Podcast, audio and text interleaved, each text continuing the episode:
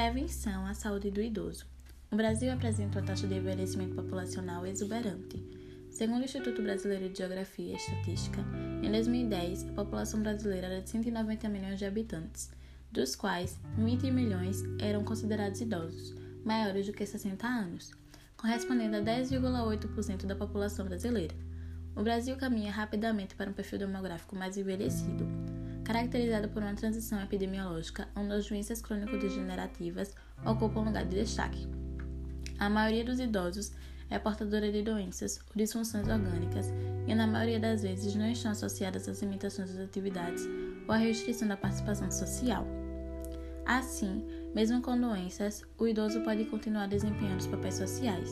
O foco da saúde está estreita, estreitamente relacionado à funcionalidade global do indivíduo, definida como a capacidade de gerir a própria vida ou cuidar de si mesmo. A pessoa é considerada saudável quando é capaz de realizar suas atividades sozinha, de forma independente e autônoma, mesmo que tenha doenças. Bem, como assim? O conceito de saúde para o indivíduo idoso se traduz mais pela sua condição de autonomia e independência que pela presença ou ausência de doença orgânica. As alterações fisiológicas são a sarcopenia, a osteopenia, a redução do conteúdo de água corporal, redução da capacidade aeróbica e dentre outros. Esse declínio normalmente não traz nenhuma restrição da participação social do indivíduo, apesar de caracterizarem uma deficiência. Admite-se que, no envelhecimento normal, o indivíduo apresente no máximo uma letinificação global no desempenho das tarefas do cotidiano. Os riscos, por conseguinte, as grandes síndromes geriátricas, a, a incapacidade cognitiva, a instabilidade postural, a imobilidade, a incontinência e a incapacidade comunicativa. Além disso, o desconhecimento das particularidades do processo de envelhecimento pode gerar intervenções capazes de piorar a saúde do idoso, conhecida como iatrogenia. As quedas ocorrem em 30% dos idosos que apresentam alta taxa de recorrência e constitui a sexta causa de morte de idosos. O medo de cair é frequente e pode desencadear o ciclo vicioso da imobilidade. Os benefícios. Para a Organização Mundial da Saúde, um dos componentes mais importantes para se ter uma boa saúde é o estilo de vida adotado pelas pessoas, o qual pode ser entendido como as ações realizadas pelo indivíduo no seu dia a dia.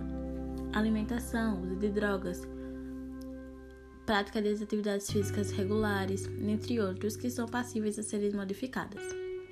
Essa mesma, essa mesma organização reconhece a prática de atividades físicas como relevante meio de promoção de saúde e redução dos fatores de risco. Porém, ao se refletir sobre as atividades físicas, precisa-se pensar além dos benefícios biopsicossociais proporcionados pela sua prática, como também, por exemplo, compreender as mudanças de comportamentos individuais ou coletivos para adesão e manutenção dessas atividades. Os cuidados que temos que ter. A intervenção geriátrica é a melhoria da funcionalidade do indivíduo e não só de sobrevida. Outro aspecto relevante é a elaboração compartilhada das metas terapêuticas, com forte engajamento dos pacientes e de sua família nas decisões clínicas. O plano de cuidados deve incluir todas as intervenções capazes de melhorar a saúde do indivíduo. Dessa forma, deverá atuar nas diversas fases da história natural do processo de fragilização, desde os fatores predisponentes ou fatores de risco até nas complicações e incapacidades resultantes do tratamento inadequado da doença. As intervenções clínicas podem prevenir, curar, controlar, reabilitar ou confortar, dependendo do paciente. No tratamento, a funcionalidade ela pode ser entendida como a capacidade de pessoa desempenhar determinadas atividades ou funções através dos vínculos criados tanto na família como entre amigos, e estimular a busca por mudanças e melhoria da saúde, utilizando-se de habilidades diversas para a realização de interações sociais, em suas as atividades de lazer e em outros comportamentos requeridos em seu dia a dia.